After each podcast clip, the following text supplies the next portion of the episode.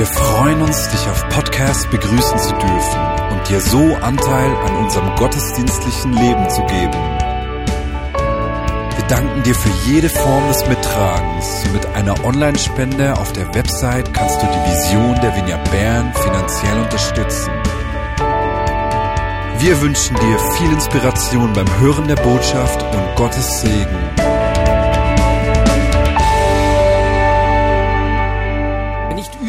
Der Welt kann man den Glauben so frei und öffentlich ausleben wie hier, wir hier in der Schweiz. Wir haben ein riesiges Privileg. An vielen Orten dieser Welt zahlen Menschen einen hohen Preis, wenn sie Jesus nachfolgen. Und ich habe das äh, ganz persönlich in, einer, in einem Erlebnis, ist mir das so nahe gekommen im Verlauf der letzten Monate, eigentlich mehrmals. Das erste war durch äh, eine Aussage eines Leiters aus dem Irak.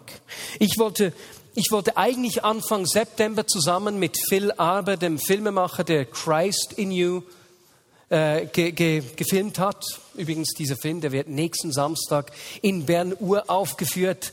Äh, verpasst diese Gelegenheit nicht. Für, den, für die Aufführung um 5 Uhr sind 400 der 500 Tickets schon weg. Also geh heute möglichst noch auf die Website, äh, wenn du da kommen willst. Zweite Möglichkeit ist dann um 8 Uhr abends. Äh, wir wollten nach Erbil gehen, das ist ungefähr 80 Kilometer von Mossul entfernt, der, der Grenze, eigentlich der, dem Kriegsschauplatz immer noch. Und wir wollten da hingehen, um für Christ in You, aber auch für die Pfingstkonferenz ähm, einige äh, Beiträge dort hier zu filmen. Und Schlussendlich, weil es dann zu kurzfristig war, konnte ich nicht mitgehen. Aber als Phil zurückgekommen ist, hat er, mich, hat er mir von dieser Begegnung mit dem irakischen Leiter erzählt.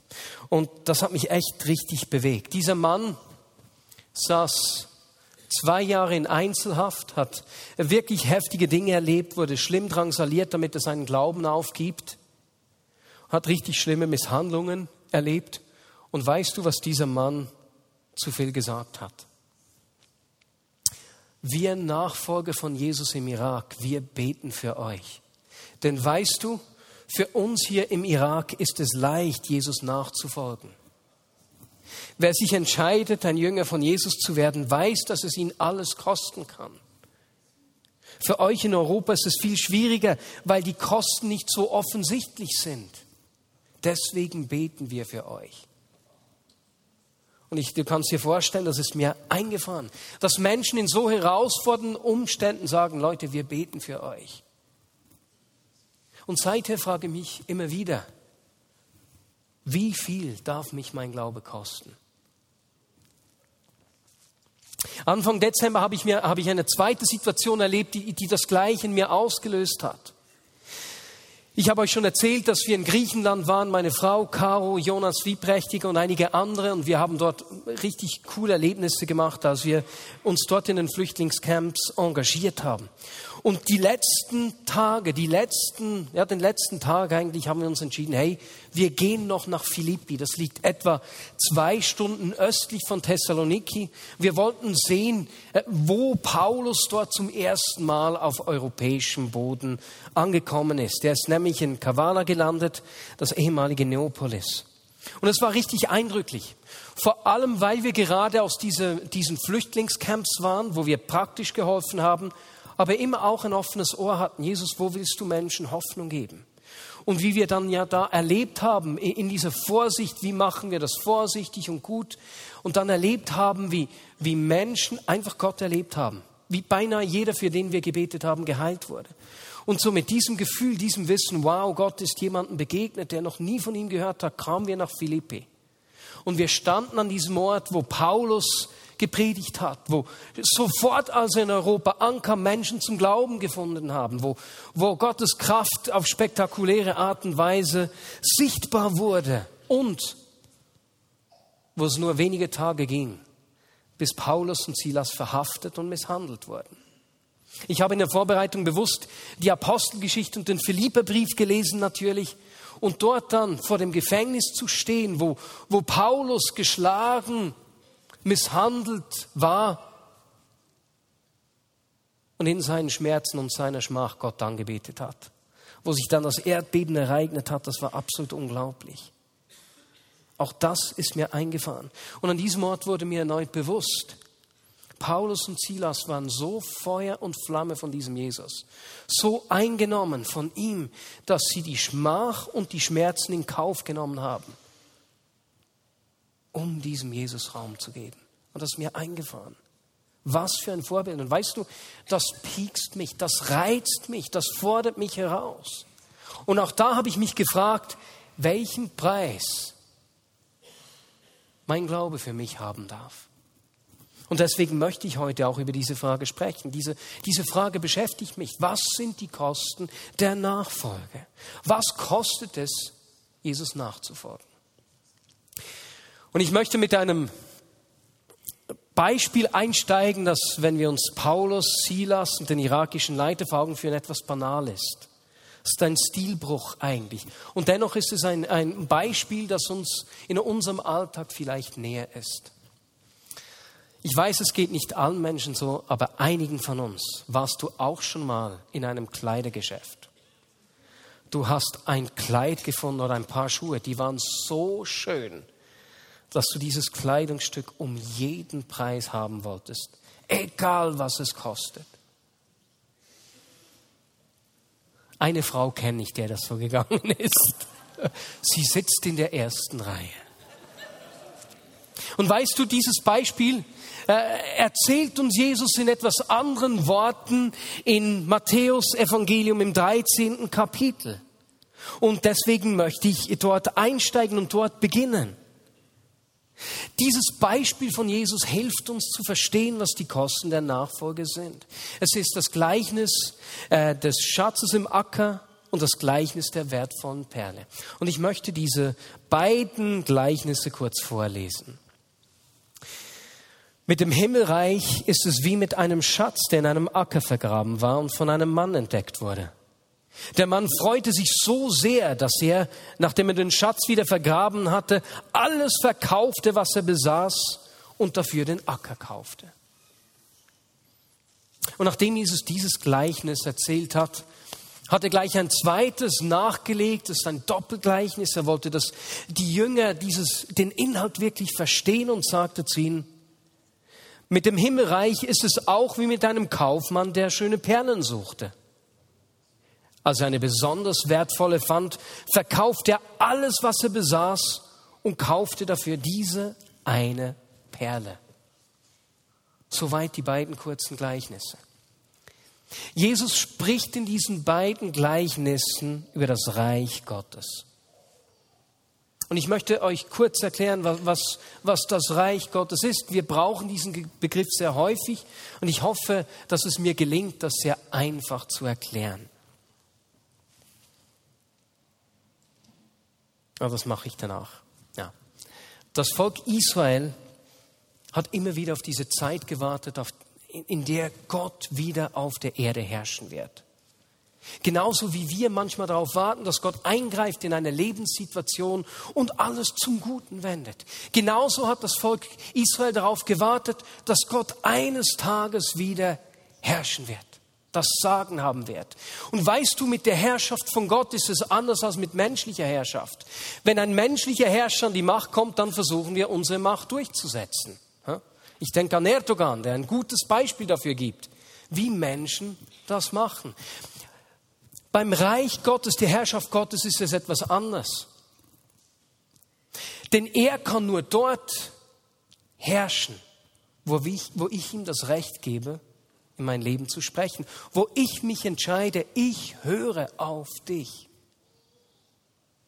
Und so kann das Reich Gottes, die Herrschaft Gottes nur dort sichtbar werden, wo Menschen ihm dieses Recht zugestehen. Du hast das Sagen, ich höre auf dich.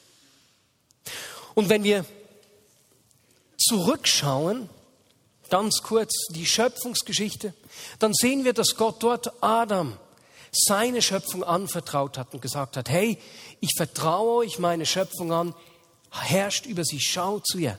Das Problem war, wir wissen, Adam hat, hat das Ganze ähm, vermasselt. Er hat Gott nicht vertraut. Als der Versucher der Widersacher Gottes kam und die Vertrauenswürdigkeit Gottes äh, in Frage gestellt hat, hat Adam auf diesen Widersacher gehört und ihm so das Recht gegeben, über ihn zu bestimmen. Und ich finde es spannend, wenn wir hier die deutsche Sprache anschauen. Diese Stimme, auf die wir hören, die kann über uns bestimmen. Deswegen ist es so entscheidend, auf welche Stimmen wir in unserem Leben hören.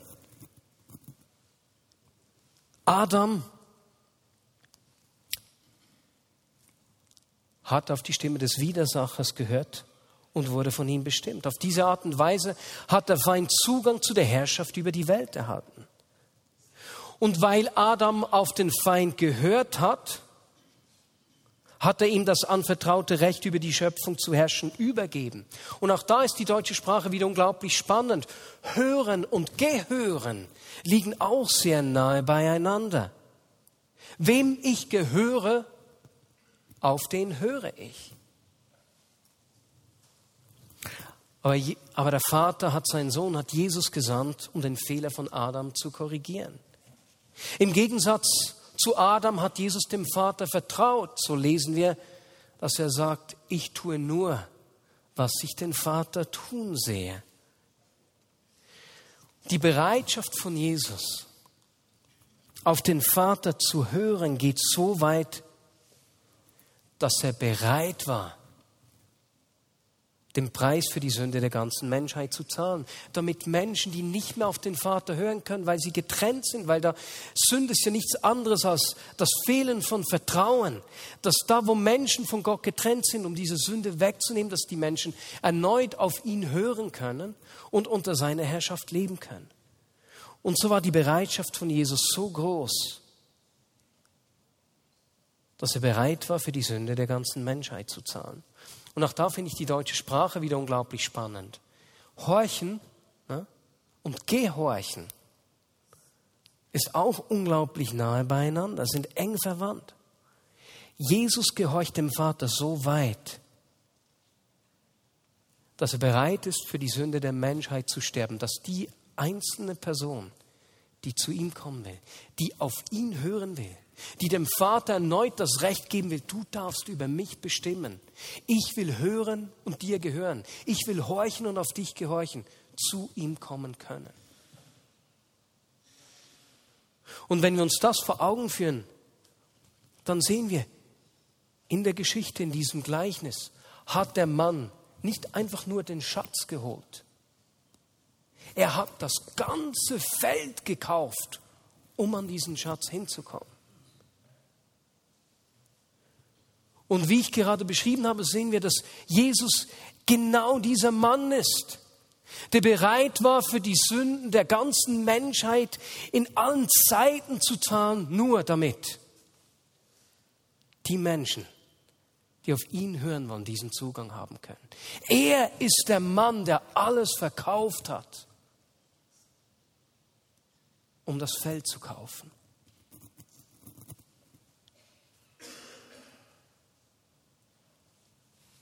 Dann ist die Frage, aber wer ist in dem Fall denn der Schatz, von dem das Gleichnis spricht? Weißt du, dieser Schatz, das bist du. Du bist dieser Schatz. Du bist sein Schatz.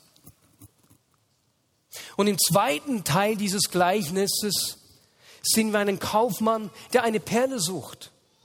Es ist nicht irgendein Kaufmann, der verschiedene Dinge kauft und verkauft, sondern ein Perlenhändler, der ganz spezifisch Tag ein, Tag aus Perlen sucht.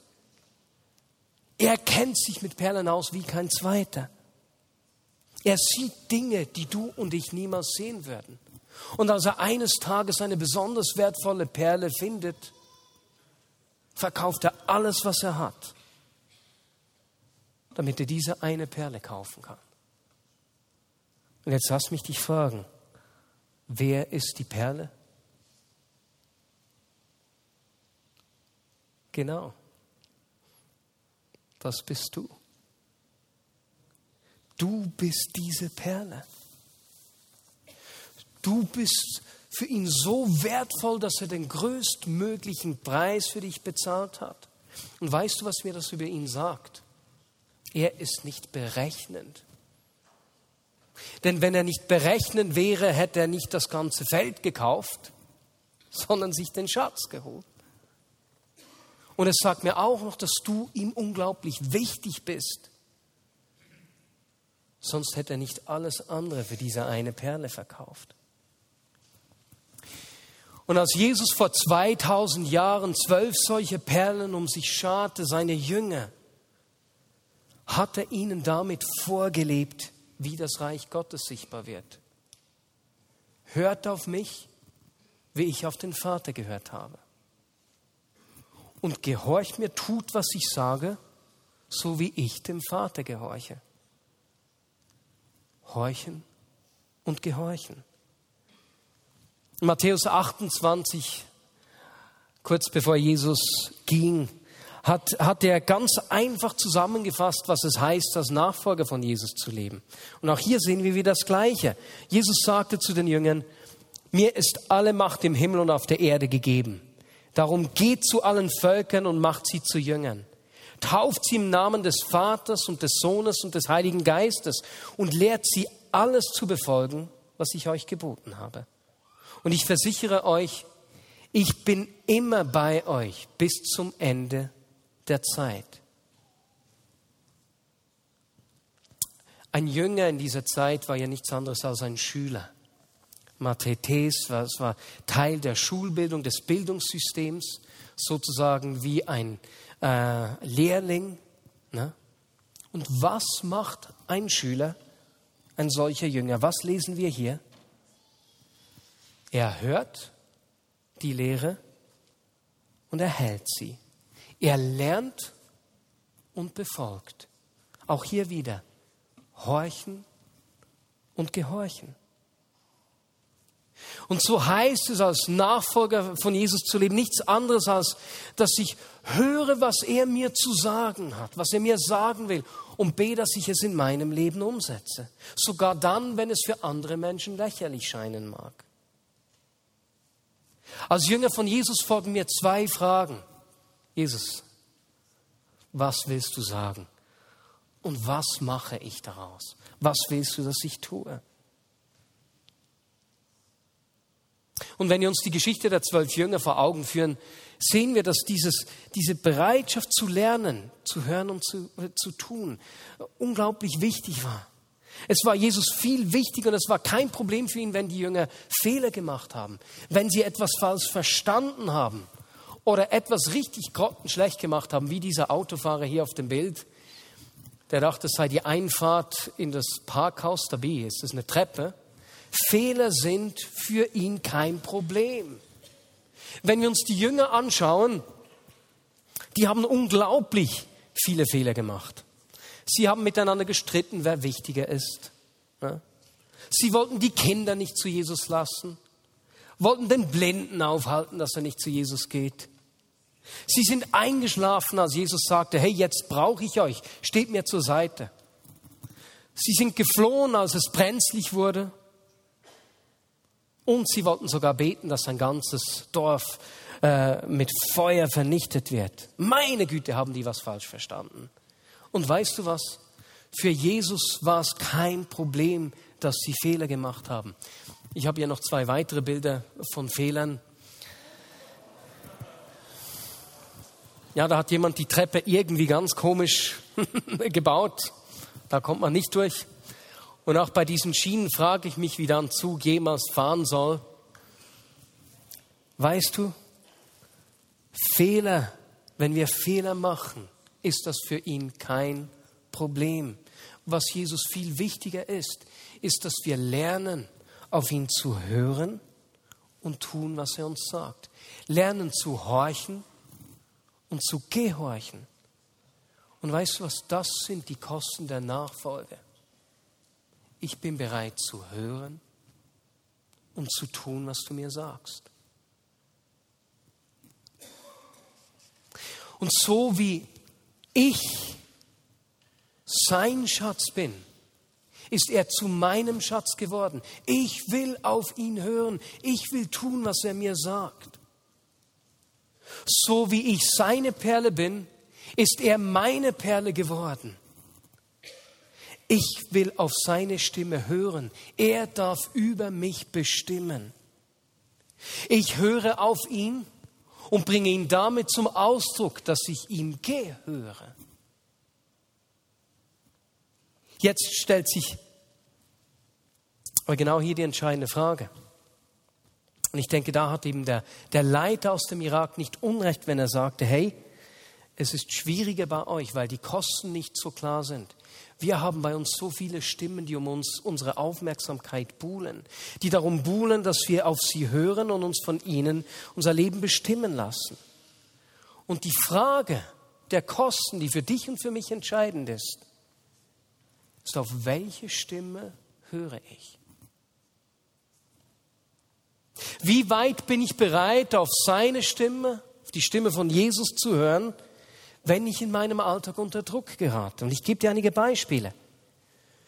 Wie weit bin ich bereit, auf Unrecht, das mir angetan wird, nicht mit Unrecht zu reagieren, sondern es zu durchbrechen, indem ich diese Menschen liebe? Und ab wann beginne ich auf die Stimme zu hören, die mich auffordert, jetzt musst du sie aber zurückzahlen? Und das geschieht in diesen Augenblicken. Da nehmen wir uns nicht groß Zeit, um Gottes Stimme zu hören, sondern es sind diesen Situationen, wo wir Unrecht erleben. Auf welche Stimme höre ich? Sind wir bereit, unser Geld, unser Auto, unser Haus oder was auch immer Gott uns anvertraut hat, mit anderen zu teilen? Oder ab wann beginnen wir, auf die Stimme zu hören, die sagt, hey, das gehört aber dir. Das hast du dir erarbeitet. Bist du bereit, deinem Chef zu erzählen, wie Jesus dein Leben verändert hat? Oder hörst du auf diese Stimme der Angst, die dich davon abhalten will? Bist du bereit, Menschen zu vergeben, die dich verletzt haben? Und wie weit bist du bereit, Menschen zu vergeben, die dich verletzt haben?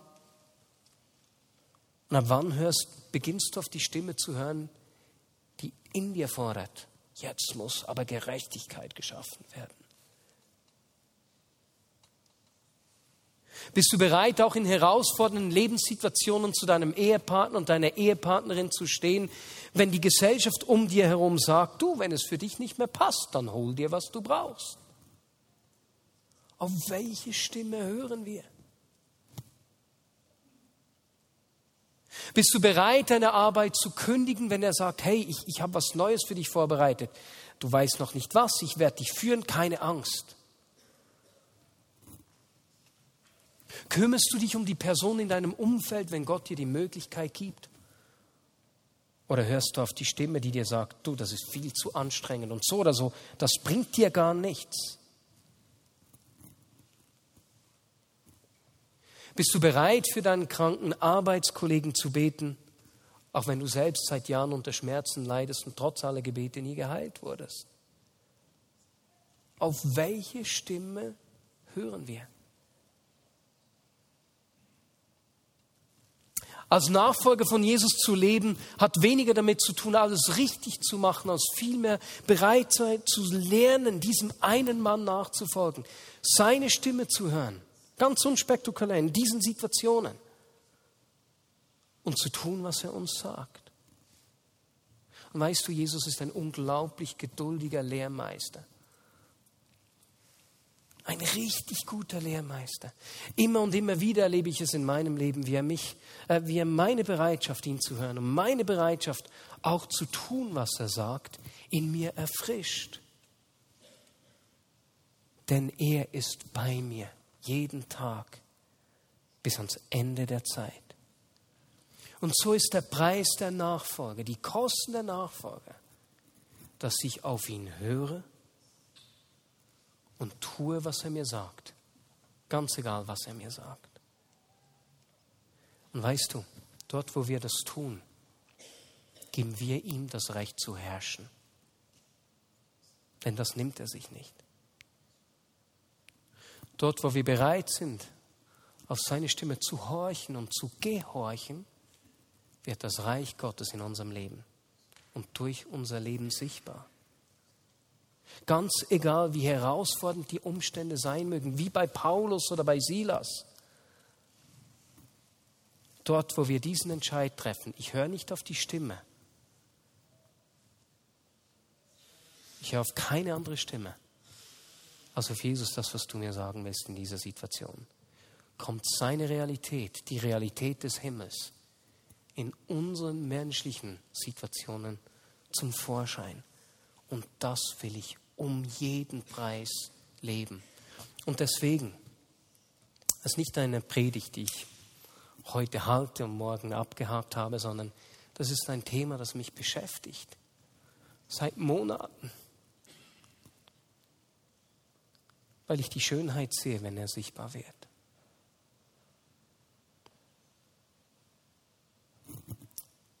Willst du mit mir lernen? Zu hören und zu gehören. Zu horchen und zu gehorchen. Auf seine Stimme zu hören. Und dich von ihm bestimmen zu lassen. Lasst uns einen Moment einfach ruhig sein und das ganz persönlich mit ihm bewegen. Und ich möchte heute auch keine Ministry Time hier machen, sondern vielmehr lass uns einfach dort, wo du sitzt, wenn du frei bist dazu, wenn du das auch tun willst, einfach mit deinen Worten ihm zum Ausdruck bringen. Lerne mich zu hören, zu horchen und zu gehorchen. Hilf mir zu hören, denn ich will dir gehören. Nein, ich gehöre dir. Lass uns das einfach für einmal in unseren eigenen Worten ihm zum Ausdruck bringen. Jesus, dort, wo wir auf deine Stimme hören, kommst du in Situationen rein, auf Arten, wie wir nie erwarten würden. Ich gebe dir das Recht und ich sage dir, ich will dir gehorchen, sprich zu mir.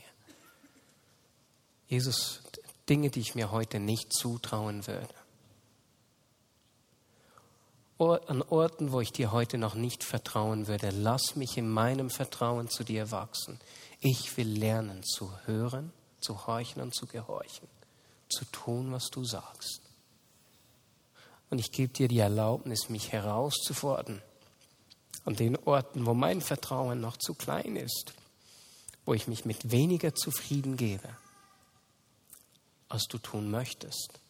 Lehre mich, zu hören und zu tun, was du sagst. Amen.